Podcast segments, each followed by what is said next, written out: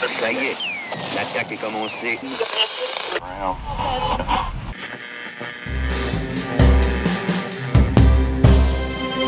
Bonjour, voici les actualités de ce 2 février 1921.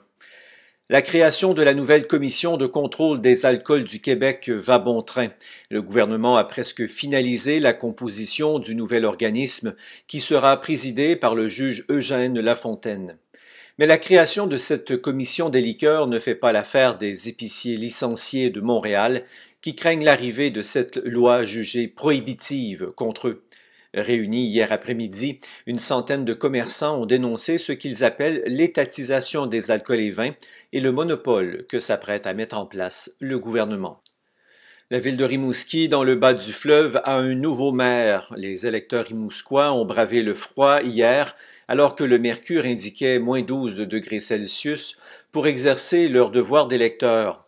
Le résultat du scrutin a été serré. Le maire sortant, Louis-Joseph Moreau, l'a emporté par 48 voix de majorité sur son opposant, Elzéar Sasseville.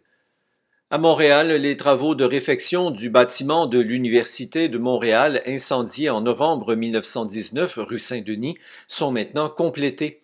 Un étage supplémentaire a été ajouté à l'immeuble par la récupération de la grande salle des promotions qui a été divisée en deux en raison de sa hauteur.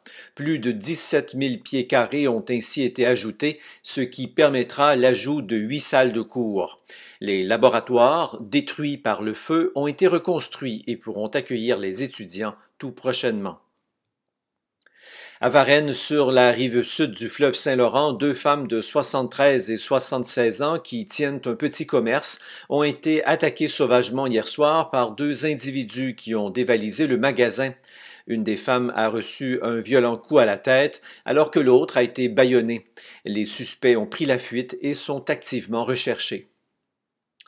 Enfin, signe que l'hiver est bien installé dans la métropole, le pont de glace entre Montréal et Longueuil est maintenant ouvert depuis hier. Les conditions de déplacement sur le fleuve gelé seraient excellentes selon les autorités municipales. Ici Alexandre Gagné, excellente journée en ce 2 février 1921.